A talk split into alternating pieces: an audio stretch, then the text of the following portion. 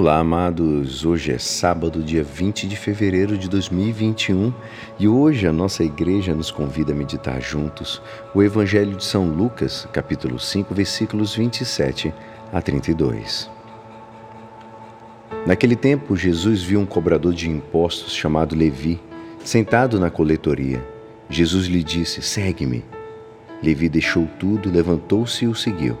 Depois Levi preparou em casa um grande banquete para Jesus. Estava aí grande número de cobradores de impostos e outras pessoas sentadas à mesa com ele.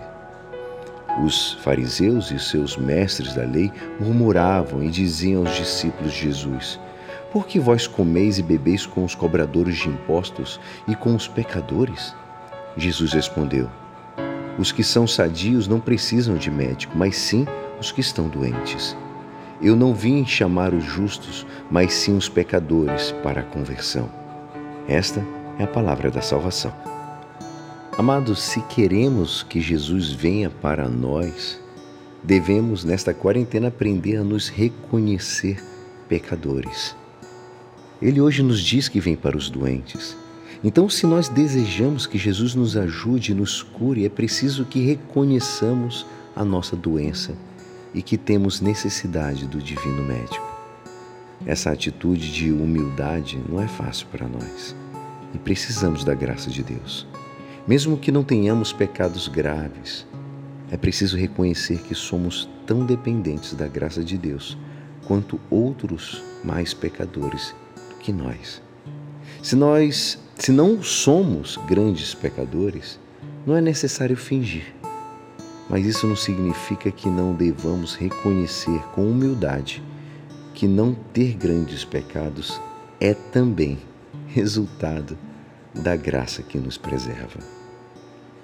Mais ainda, nesta quarentena, somos convidados a carregar o fardo dos pecados dos outros, assim como fez Jesus.